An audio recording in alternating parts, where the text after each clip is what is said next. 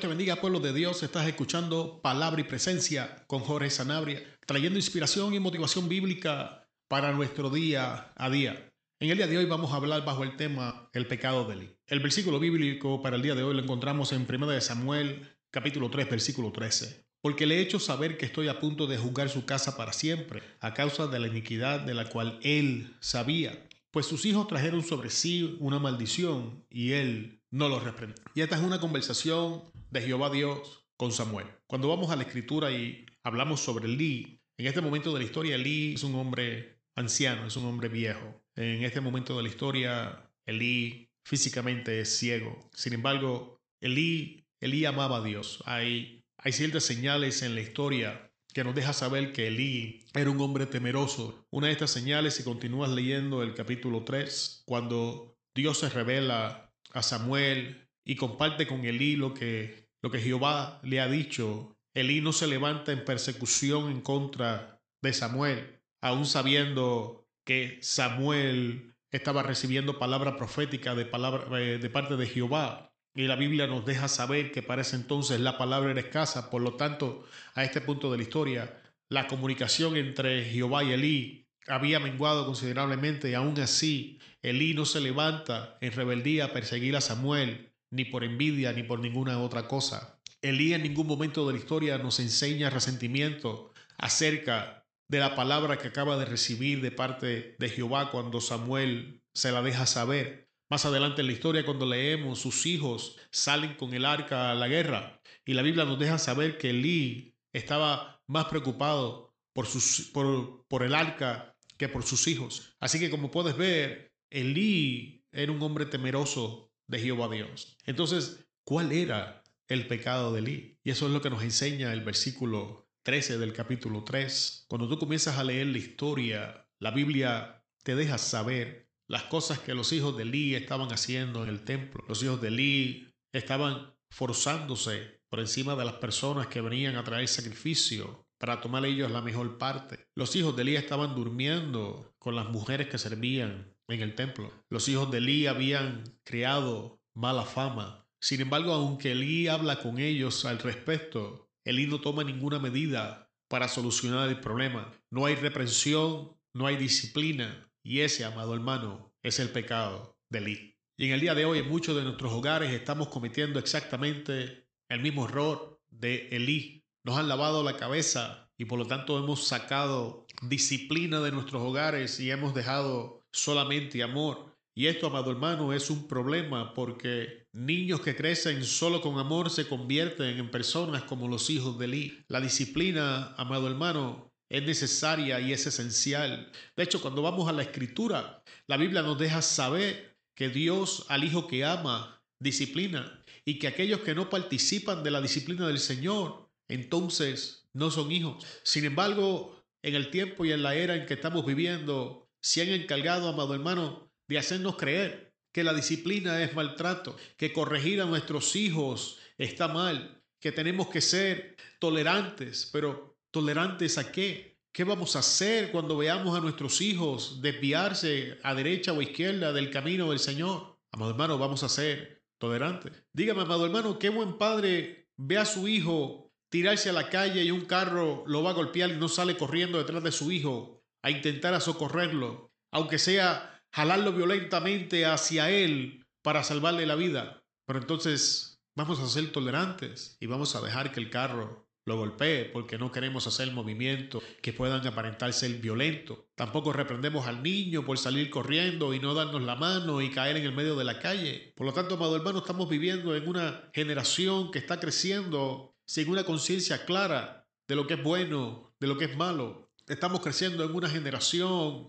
que es aplaudida sin poseer logros ni disciplina. Estamos creciendo en una generación, amado hermano, donde nuestros hogares, nuestros hijos son los que están dirigiendo nuestras casas y entonces nos preguntamos por qué tenemos problemas en el matrimonio, por qué tenemos problemas en nuestra relación, porque por la falta de disciplina hemos cometido exactamente el mismo error de Lee. Pero vamos a la historia bíblica porque quiero presentarte la evidencia bíblica de qué causa el pecado de Elí en nuestras vidas. Y recuerdo haber iniciado la enseñanza en el día de hoy dejándote saber que Elí ya estaba viejo. En este momento Elí ya estaba anciano. Elí ya había luchado, ya había peleado, ya había militado y Elí ya estaba cansado. Elí ya no tenía ganas ni deseo de continuar en la lucha. Así que la, la primera señal que nos lleva al pecado de Elí es el desánimo. Nos desanimamos, nos desanimamos por estar envueltos en, en tanta lucha, en tanto conflicto, en tanta batalla y estas cosas nos drenan de nuestra fuerza y ya cansados no queremos, ya cansados no creyendo, tiempo, guía en cosas, pensamos que no van a cambiar. Y recuerden que en este momento estoy hablando de nuestros hijos. Hemos luchado tanto en la vida que no queremos hacer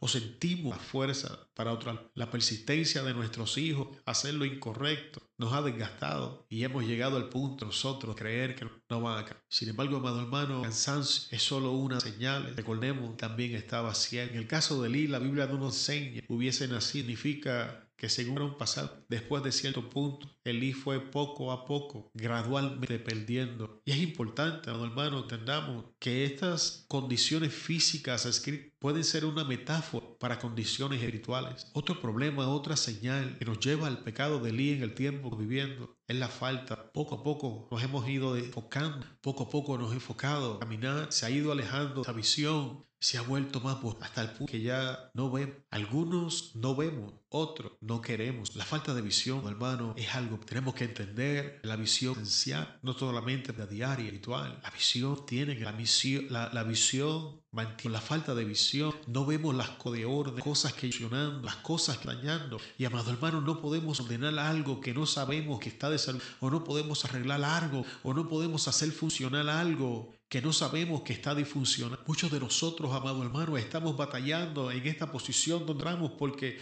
no tenemos la visión de lo que un padre o una madre debe de ser. No entendemos, no tenemos la visión clara de lo que son nuestras funciones en el hogar. Y por la falta de visión vemos lo que nuestros hijos están haciendo y cambiamos la cara porque no queremos ver ese, amado hermano, fue el pecado de Lee. Por la falta de visión, hablamos con nuestros hijos del problema, no tomamos medidas de reprimenda plenaria. Ese, amado hermano, pecado. Y por eso eh, en muchos de nuestros hogares, cuando nuestros hijos llegan a la adolescencia, toman control de la casa porque hemos perdido la visión. Y tienes que entender, amado hermano, el problema que esto representa. Porque ahora tenemos a Jehová hablando con Samuel, que iba a juzgar la casa de Elí completa por los pecados de los hijos, porque Elí, como la cabeza del hogar, no había tomado las medidas disciplinarias que tenía que tomar. Nota, amado hermano, que Jehová no está cuestionando el amor de Elí hacia él. Nota, amado hermano, que Jehová no está cuestionando el corazón de Elí en su relación con Dios. Jehová se está preparando para juzgar la casa de Elí a consecuencia de la relación disfuncional de sus hijos, porque por cuanto Elí no tomó su posición como la cabeza del hogar, sus hijos estaban haciendo lo que querían, como querían, cuando querían, con quien querían. Y el problema con el pecado de Elí, amado hermano, es que trae juicio y muerte a nuestros hogares. Cuando usted lee la historia bíblica, al final, tanto Elí como sus hijos murieron. Y no necesariamente esta muerte tiene que ser física. Pero ¿cuántos de nosotros vivimos en un lugar donde estamos todos juntos por nuestras relaciones? Están muertas. Somos extraños viviendo dentro de cuatro paredes. ¿Cuántos de nosotros por no ponerle disciplina a nuestros hijos estamos matando nuestro matrimonio? Porque estamos permitiendo que nuestros hijos descarrilados, que no saben ni qué es bueno para su vida, dictaminen el curso de lo que es nuestra vida. Amado hermano, el pecado de Elí es desastroso. El pecado de Elí trae maldición sobre el hogar. Eso es lo que nos enseña. De hecho, en el versículo que acabo de leerte, es lo que Jehová le dice. Escucha, porque le he hecho saber que estoy a punto de juzgar su casa para siempre a causa de la iniquidad de la cual él sabía. Ahora escucha, pues sus hijos trajeron sobre sí una maldición y él no, lo él no los reprendió. La falta de reprensión, la falta de disciplina, al saber que sus hijos estaban mal, le abrió la puerta a que sus hijos trajeran una maldición sobre su vida que ahora Jehová Dios se estaba preparando para juzgar. Y todo esto, amado hermano, si hubiese prevenido con visión, con corrección, con disciplina, porque tenemos que entender que estas cosas forman parte del amor. Nadie, amado hermano, nos ama más que Dios, porque de tal manera amó Dios al mundo que ha dado a su Hijo unigénito para que todo aquel que en Él cree no se pierda, mas tenga vida eterna. Nadie nos ama más que Jesús que entregó su propia vida, porque no se aferró a ser igual, o en la semejanza a Dios, sino que se despojó de estas cosas. Nadie nos ama más que el Espíritu Santo que tolera nuestras iniquidades, faltas y debilidades día a día viviendo dentro de nosotros. Sin embargo, Dios que nos ama nos dice que no. Dios que nos ama nos corrige. Dios que nos ama nos deja saber en las páginas de la Biblia que aquel que no participa de la corrección no puede ser llamado ni puede ser partícipe con los hijos. Dios en las páginas de las Escrituras nos deja saber que el Padre que ama a su Hijo lo disciplina. El proverbista habla de esto también. Sí que, amado hermano, tenemos que entender que la disciplina y la corrección son tan importantes como el amor. Cuando estaba en Puerto Rico, mi, mi pastor y padre espiritual Carlos Hernández Soriano nos enseñaba que amor sin corrección es libertinaje y corrección y disciplina sin amor es maltrato. Es por eso, amado hermano, que lo necesitamos los dos, porque amor, corrección y disciplina son las cosas, amado hermano, que nos van a mantener. David entendía esto, amado hermano, cuando decía que tu vara y tu callado infundan aliento, porque el callado estaba diseñado con una forma curva en la punta para atraer a la oveja sin maltratarla. Sin embargo, los pastores cuando tenían una oveja que era uh, que le gustaba brincar mucho, que era muy traviesa, que le gustaba separarse, tomaban la vara y le partían una patita, no porque no amaran a su oveja, todo lo contrario, le partían la patita, se la trataban y la curaban porque amaban a la oveja, porque sabían que si la oveja continuaba en esa práctica se ponía ella misma a la merced de las fieras salvajes. Y entonces nosotros por no corregir a nuestros hijos le estamos permitiendo, amado hermano, que se pongan a merced del enemigo. Porque muchas veces se nos olvida que el enemigo anda como león rugiente buscando a quien devorar y que es un oportunista y que es nuestra responsabilidad, amado hermano, como padres y madres,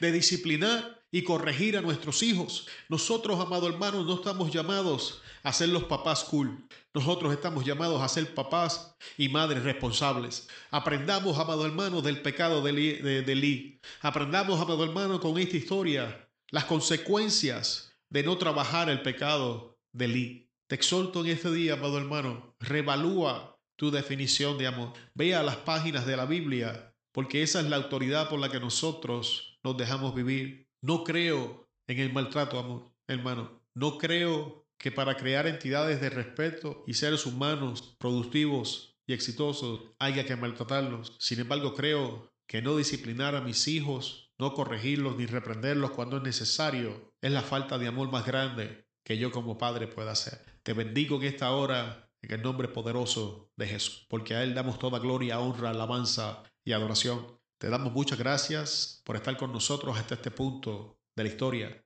Te esperamos en la próxima enseñanza de palabra y presencia con Jorge Sanabria. Nos despedimos de ti. Hasta luego.